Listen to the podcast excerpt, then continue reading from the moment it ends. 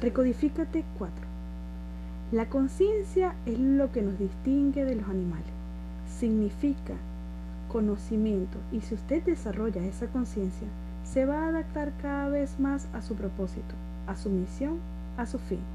Quien está presente sabe que el tiempo no existe, no hay pasado ni futuro. Su vida es responsabilidad únicamente y exclusivamente de usted. Y su reacción ante los estímulos extremos es lo que toma conciencia y se autodefine. Deje de ser víctima y comience a crear, a creer, a crecer, a avanzar. Y la vida, tanto como para las personas, situaciones, entornos y oportunidades, se adaptará a su crecimiento y no al revés. Feliz y bendecido día líderes. Un abrazo.